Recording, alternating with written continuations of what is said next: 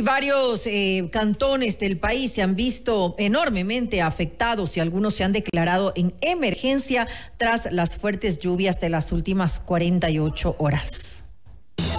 Vamos más allá de la noticia. Notimundo Estelar en FM Mundo con María del Carmen Álvarez. Nos acompaña a esta hora el doctor Jorge Carrillo, él es secretario nacional de gestión de riesgos. Doctor eh, Carrillo, muy buenas noches y gracias por acompañarnos. Le saluda María del Carmen Álvarez. Buenas noches, María del Carmen. Buenas noches a todos los que nos escuchan por, por, su, por su radio. Gracias a usted nuevamente por estar aquí junto a nosotros. Eh, doctor Carrillo, el, el fuerte temporal invernal por el que atraviesa pues nuestro país ha afectado hasta el momento a miles de personas. Lastimosamente también se registra, eh, y esto es lo, más preocupante, la, la pérdida de, vidas eh, humanas por esta situación. Hace pocos minutos nosotros tuvimos aquí en este espacio al prefecto de Bolívar, a Aníbal eh, Coronel, y nos comentaba acerca de la gravedad de la situación que enfrenta esta provincia. ¿Qué acciones están eh, tomando entonces, pues, desde el gobierno eh, para hacer frente a, este evento climático? Bueno, eh, bueno, en primer lugar quisiera comentar ciertos datos de la coyuntura que, en la que vivimos. Hoy tuvimos un evento de 45 ríos desbordados y 31 con tendencia a aumentar nivel. Sumado a esto, estamos enfrentando la peor crisis económica de la historia. Eso creo que está claro para la ciudadanía y para el país. Y tercero, también tenemos una crisis de inseguridad sin precedentes. Sin embargo, nosotros como gobierno eh, joven, dinámico y sobre todo de resultados, liderados por el presidente de Novoa, estamos tomando acciones concretas tanto en, en territorio como de coordinación con las otras carteras de Estado. Nosotros como Secretaría de Gestión de Riesgos somos el ente rector del Sistema Nacional descentralizada de gestión de riesgos y por ende nos compete la rectoría del sistema. En ese sentido, eh, hemos articulado el territorio, en este momento se encuentra todo el personal de la Secretaría en territorio, tenemos en, en playas, en los ríos, en Guayas, en Esmeraldas, en la provincia de Bolívar, en Chone particularmente, que es un, tema que, que, nos preocupa. Entonces, en ese sentido, estamos articulando con las otras carteras y sobre todo con los gobiernos autónomos descentralizados, que son los principales responsables del territorio. Ahora, sí, efectivamente, eh, eh, parte de lo que nos decía el prefecto de Bolívar, Aníbal Coronel, eh, era que él hacía pues un llamado al gobierno porque no han recibido, según nos decía, dinero para atender esta emergencia y que han tenido que atenderlo con recursos propios. Obviamente también habla de la deuda que se mantiene con, con, los pendientes, con los gobiernos autónomos descentralizados, pero sobre todo dicen que no, no tienen, no han recibido ayuda y que eh, obviamente son, eh, son gastos que, que han tenido que de alguna manera atenderlos.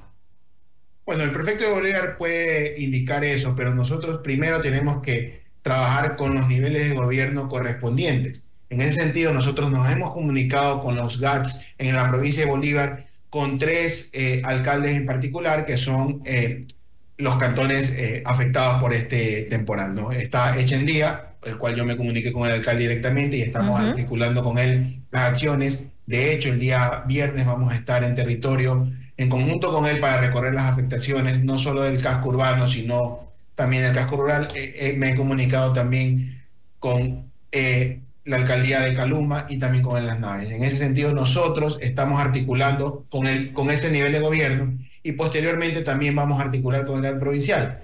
Entendamos algo, para nosotros atender como gobierno nacional, tenemos que tener una solicitud por parte de los GATS, eh, el cual indiquen que sus capacidades han sido superadas para mm. nosotros, de acuerdo a la normativa, proceder como, como corresponde. Ahora, esto, debe, esto es emergente, ¿no? Me imagino que eh, hay una respuesta inmediata. Por supuesto, el, el personal está en territorio y está levantando la información. Inclusive en algunos casos nos ha tocado a nosotros, como Secretaría de Riesgos, hacer el trabajo que le corresponde a los GATS para levantar la información de manera más rápida. Hemos articulado con el MIES, hemos articulado con las otras carteras de Estado para tener esa, información. Es un ejemplo, por ejemplo, en playas que ya el día de mañana vamos a entregar mil kits de asistencia humanitaria una vez que se ha eh, conseguido el debido proceso de acuerdo a la, a la, respuesta que tenga el GAT para, para hacernos la solicitud, nosotros actuamos inmediatamente. Eso no quita que estemos en territorio acompañándolo y asesorando durante todo el proceso. Es decir, si eh, de alguna manera se informa a la Secretaría de Gestión de Riesgos que se ha rebasado este, este presupuesto que, usted nos comentaba hace un momento, ¿en cuánto tiempo se podría eh, enviar recursos eh, para que se de alguna manera ayuden a, a, que los utilicen para hacer frente a esta situación? Tenemos un lapso de tiempo de uno, de un día a dos días, dependiendo de la capacidad del GAN cuando los GATS ya tienen la experiencia del levantamiento de la información, pues se hace casi que en mediodía y ya la asistencia igual está ubicada estratégicamente cerca de los lugares afectados para, para poder atender la emergencia. Algo importante que hay que mencionar es que en este momento el presidente Novoa, nosotros hemos eh, podido adquirir seis eh, camiones más adicionales a lo que ya tenía la Secretaría para seguir movilizando asistencia humanitaria a las comunidades donde se lo requiere. Usted nos hablaba de este desbordamiento de, eh, de 45 ríos que, que, se ha generado por, por las últimas lluvias eh, que se han registrado. Revisemos un poco las cifras que deja hasta el momento eh, el embate de la naturaleza aquí en nuestro país. ¿Podemos analizarlas un poco? Sí, nosotros hemos hecho un corte desde el 29 de enero del 2024, que fue la fecha cuando los institutos técnicos científicos nos indicaron que la época lluviosa normal en nuestro país ha sido influenciada por el fenómeno del niño, es decir, por la temperatura alta del mar. Entonces, en ese sentido, tenemos al momento, lastimosamente, tenemos seis personas fallecidas, tenemos 27.115 personas afectadas, 295 personas damnificadas que están siendo atendidas en este momento por parte de la Secretaría, 5.401 viviendas afectadas, es decir, que tengan algún tipo de daño, 50 viviendas destruidas, 18 kilómetros de vía afectada, esto resume las vías de primer orden, segundo orden y tercer orden, y aproximadamente 1.200 eh, hectáreas de cultivos impactados. Esto mm. con datos a corte del día de hoy. La información se sigue levantando en este momento y, conforme vayan pasando eh, los días se va a ir actualizando esta información. ¿Cuántos albergues eh, se han tenido que activar justamente para atender a estas personas que eh, han visto sus hogares o sus viviendas eh, afectadas o incluso en muchos casos las, las han perdido por completo? Bueno, en este momento hemos activado durante este lapso que le estoy comentando nueve alojamientos temporales en el cual se están hospedando 26 familias y tenemos un número de personas alojadas de 83. Ahora, em, doctor Carrillo, em, esto es algo que ocurre pues todos los años en realidad. Ahora puede haber tal vez alguna afectación, alguna influencia por, por el fenómeno del niño, pero Siempre tenemos una temporada invernal eh, fuerte. ¿No se deben ya tal vez tomar eh, medidas concretas eh, para prevenir, que es lo más importante, ante todas las afectaciones, para que no lleguen a ser tan graves las consecuencias? Porque contra la naturaleza no podemos hacer nada, eso va a ocurrir, pero de alguna manera trabajar de la mano, por supuesto, de los GATS para evitar que, pasen a, mayores pues los embates el problema por los embates de la naturaleza? Sí, mire, eh, esa es una excelente pregunta y me da la oportunidad un poco para explicar en qué sentido está trabajando la Secretaría respecto a lo que usted comenta. En primer lugar, estamos trabajando con los gobiernos autónomos descentralizados para que dentro de su plan de ordenamiento territorial, antes no se hacía, se incluya la ley de gestión de riesgos y la gestión de riesgos de desastres como parte transversal de su gestión. Es decir, que para emitir permisos, para eh, eh, el crecimiento de la ciudad, ellos tengan en cuenta esta gestión de riesgos de desastres tan importante y que tanto daño nos ha hecho, no considerarla dentro del plan de ordenamiento territorial. En este momento, y, invito a los GATS a, a, seguir trabajando de la mano con nosotros, tenemos alrededor del 46% de GATS a lo largo del territorio nacional que están que ya tienen dentro de su plan de ordenamiento territorial en la gestión de riesgos de desastre. Eso por un lado. Y por otro lado, nosotros como Secretaría estamos promoviendo las obras de, de mitigación, obras de ingeniería como tal con los GATS, ahora con la nueva ley de gestión de riesgos. Recordemos que una de las bondades de la ley de gestión de riesgos es que ahora vamos a poder trabajar en las tres fases de las cuatro que conlleva la ley de gestión de riesgos. Estamos, vamos a trabajar con COES de reducción de riesgos, donde vamos a poder evaluar qué obras son necesarias para prevenir esto que usted bien menciona. Vamos a trabajar obviamente en el Comité de Operaciones de Emergencia, que es algo que normalmente se hace en el Ecuador, pero la gestión de riesgos no es solo la respuesta, también tiene que ver la reducción y adicionalmente la última fase, que es la de rehabilitación. Es decir, va a haber un COE especializado para ver el tema de la recuperación y la rehabilitación de los sectores donde ha sido, eh, digamos, afectados de alguna manera. que esto, sin lugar a dudas, es, es, es, importantísimo, ¿no?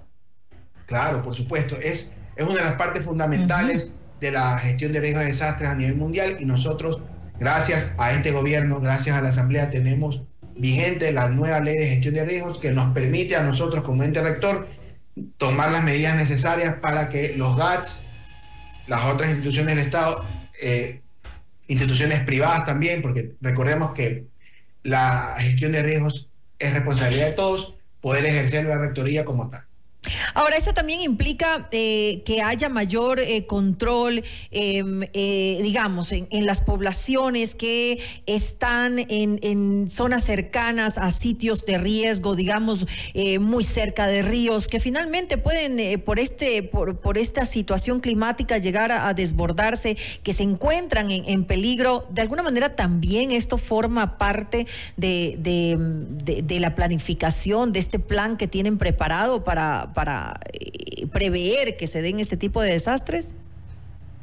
Sí, a ver, eso es una parte eh, que usted bien menciona y otra parte también es la de proteger financieramente al Estado y al, y al privado ante estos eventos naturales. En nuestro Ecuador no hay una cultura de protección financiera ante eventos naturales y nosotros desde Secretaría estamos trabajando en un proyecto de transferencia de riesgo para eh, cuya ciudad piloto inicialmente va a ser Cuenca y nosotros vamos a trabajar esto a, escala nacional para que todas eh, las ciudades del país estén protegidas ante eventos naturales. Obviamente esto conlleva eh, un plan a largo plazo, la gestión de riesgos de desastres, de hecho en el marco de Sendai está eh, basada desde el 2015 al 2030, es decir, es un proyecto a mediano y largo plazo, pero vamos a ir dando pasos en firme para lograr eso y que Ecuador tenga una correcta transferencia del riesgo y estos eventos naturales no nos tomen por sorpresa. Es decir, un evento, eh, eh, un perdón, un plan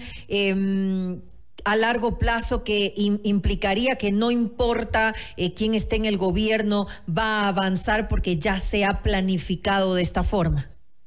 Así es, de hecho, basado en la ley de gestión de riesgos, ahorita con el reglamento vamos a dejar encaminado esto para que sea que sea el gobierno que siga tenga la, plena seguridad de que siga con este proceso, porque finalmente esto es por el bien del Ecuador. Y eso es importantísimo, además, porque eh, obviamente eh, no importa cuál sea el gobierno de turno, hay que trabajar en, en, gestión de riesgos. Eh, lo que, exista ahora, una ley de gestión de riesgos, es ya un paso importantísimo para, para poder empezar a, a, prevenir, a, a evitar, y usted lo decía hace un momento, que me parece muy interesante, la protección financiera ante desastres naturales, porque finalmente sí, el país después eh, termina eh, pagando por, por, por los resultados, por las consecuencias que se dan por no haber previsto.